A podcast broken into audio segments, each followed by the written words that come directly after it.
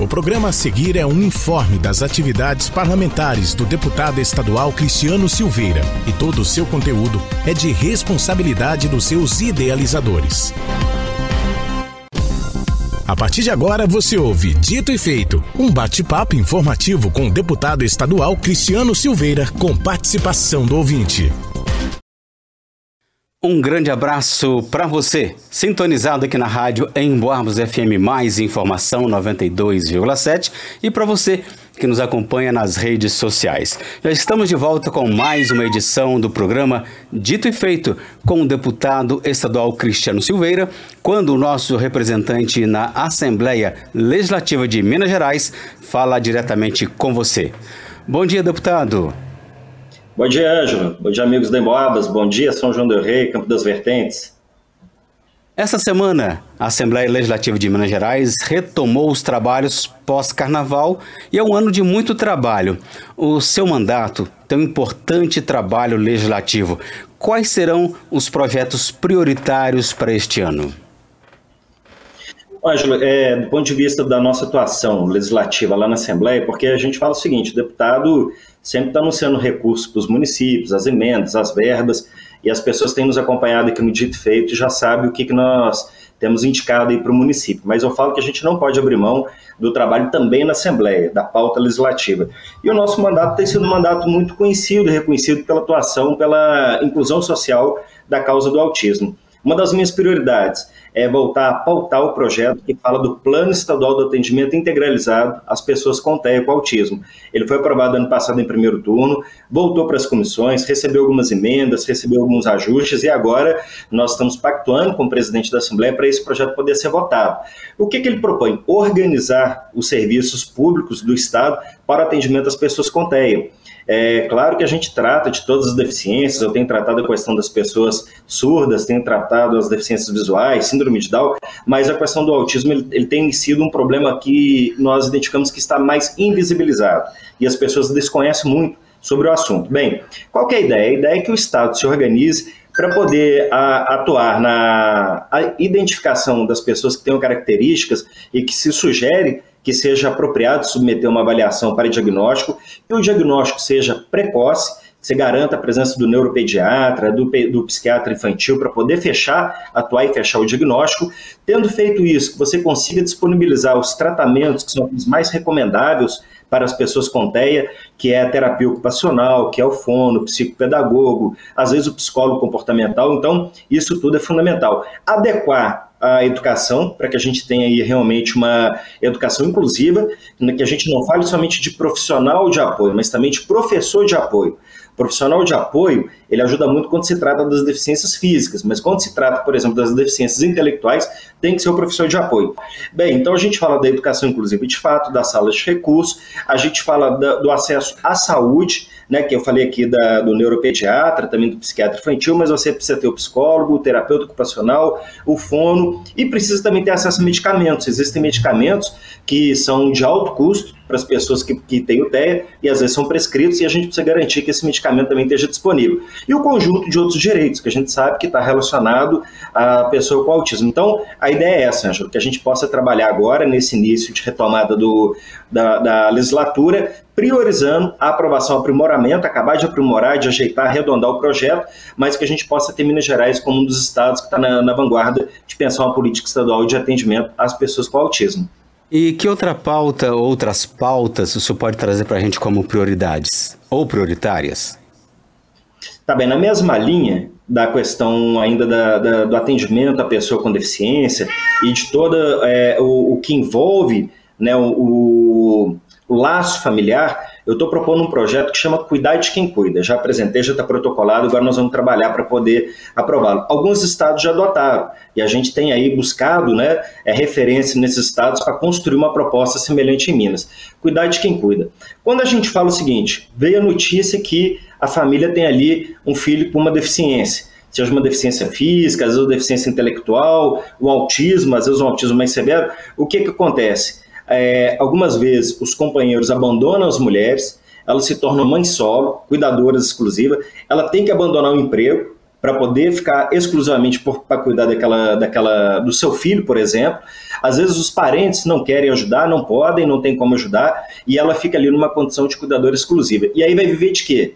de benefício. Quando consegue benefício? Aí vai conseguir o BPC, benefício de prestação continuada da, da, daquela pessoa e vive ali com uma renda baixíssima. Tem ali despesa médica, tem despesa com saúde, tem despesa alimentar e a despesa da própria pessoa, e ela não pode sair para trabalhar e vai viver somente com aquele pequeno auxílio. Então, a gente precisa cuidar dessas pessoas. Entre situação de miserabilidade, entre situação de quadro de depressão, quadro de estresse, quadro de ansiedade, já chegou para a gente relato até de pessoas que chegou a tentar aí é, o autoextermínio, suicídio. Então a pergunta que eu faço, quem está cuidando de quem cuida? O Estado está olhando essas pessoas? Não, elas estão invisibilizadas. Então nós queremos trazer é, é, essas pessoas que cumprem um papel importante na sociedade para visibilidade. Eu, inclusive, tenho sugerido, inclusive, que o governo federal é, pense a possibilidade de um benefício para o próprio cuidador, ou então um aumento do, do valor do benefício quando se trata de situações é, dessa, dessa natureza, né? Que você tem liquidador exclusivo, não pode trabalhar, mas só tem um benefício para ali para a família. Então eu estou trabalhando isso numa discussão a nível federal, mas estou tentando legislar, aí a competência é minha, a nível estadual com o projeto de lei Cuidar de Quem Cuida. É bastante trabalho, hein, deputado? Mas eu gostaria é. que o senhor falasse agora sobre um projeto que vai impactar os motoristas, os proprietários de veículos. Olha só, o que, que acontece? Começo do ano, a gente sabe que a, a fatura é grande. É IPTU, é IPVA, é matrícula escolar, é material escolar e um monte de outras despesas que a gente precisa pagar. A FEComércio fez um apelo ao governo do estado no final do ano para que o governo jogasse para frente a data de pagamento do IPVA, que tirasse do mês de janeiro, talvez a partir do mês de fevereiro, né? É, para que as pessoas não tivessem uma sobrecarga de despesa, tudo ao mesmo tempo, no mesmo mês. Então, o, a FEComércio tem um, um, dado que ela diz o seguinte: olha, isso impacta o comércio.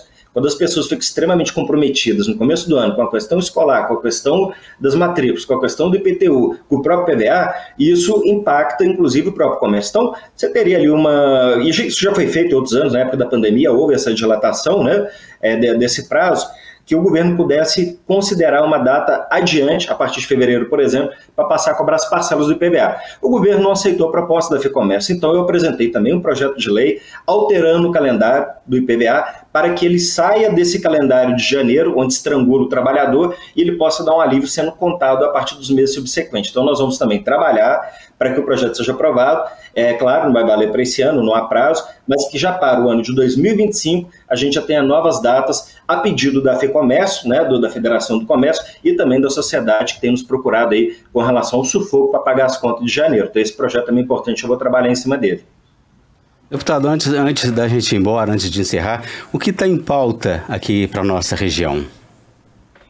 Ah, nós temos um projeto importante também que está em segundo turno, Estou conversando com o presidente Tadeu para a gente poder já pautar agora, no início da legislatura, que trata do reconhecimento da nossa região do Campo das Vertentes como polo mineiro do móvel rústico. A gente sabe que a nossa região tem uma vocação de produção de, de imóveis, especialmente dos chamados móveis de madeira de demolição, é, São João do Rei, Tiradentes, Santa Cruz, Lagoa Dourada, Resende Costa, a região toda ali, ela tem essa vocação, né? Então, isso tem se tornado um ponto forte da, do desenvolvimento econômico, do potencial econômico, e toda vez que a gente faz um reconhecimento, ele dá visibilidade para o município, ele dá visibilidade para a região, ele cria ali uma quase como uma certificação né, de origem e reconhecimento do poder público da relevância do produto que é ali produzido. Né? A gente, quando aprova, a gente reconhece a qualidade, a gente reconhece é, a forma, a gente reconhece produção, a relevância econômica.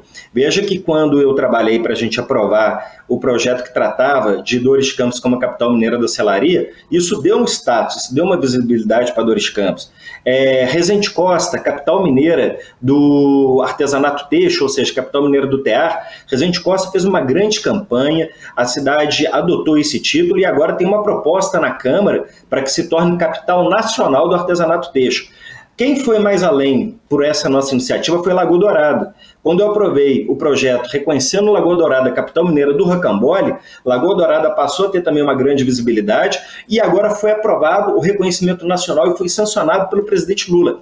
Isso tudo agrega valor aos produtos, agrega valor às marcas, agrega valor à vocação econômica dos municípios, porque os municípios utilizam isso na divulgação. Pois é, chegamos ao final do programa Dito e Feito aqui pela Rádio Emboabas FM Mais Informação 92,7. Esse programa é semanal, sempre às quartas-feiras, às 7h40 da manhã, também disponível nas redes sociais da rádio e como podcast no emboabas.com. Deputado, fique à vontade para suas considerações finais.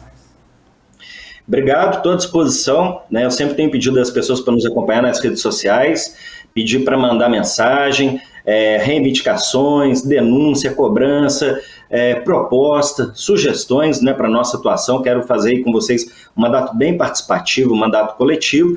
Lembrar que nós temos o gabinete São João do Rei, está aí em frente ao shopping, né, o Pátio Matozinhos, ali na, na José de Queiroz. Então, bem em frente ao Pátio Matozinhos, tem o nosso gabinete, nossa equipe está lá para poder recebê-los. E estou à disposição de toda a cidade, agradecer novamente a, a oportunidade e o espaço para a gente prestar conta aqui do nosso trabalho. Obrigado, gente. Um grande abraço. Deus abençoe a todos. Reforçando, arroba Cristiano Silveira MG ou no WhatsApp 31999930664. Um grande abraço, deputado, e até a próxima. Muito obrigado. Até a próxima. Você ouviu Dito e Feito no ar, toda quarta-feira aqui, na 92,7. Em Boabas, mais informação. O conteúdo que você ouviu é um informe independente sob responsabilidade da assessoria do deputado estadual Cristiano Silveira para divulgação de suas atividades parlamentares. Portanto, não representa a opinião da Emboabas.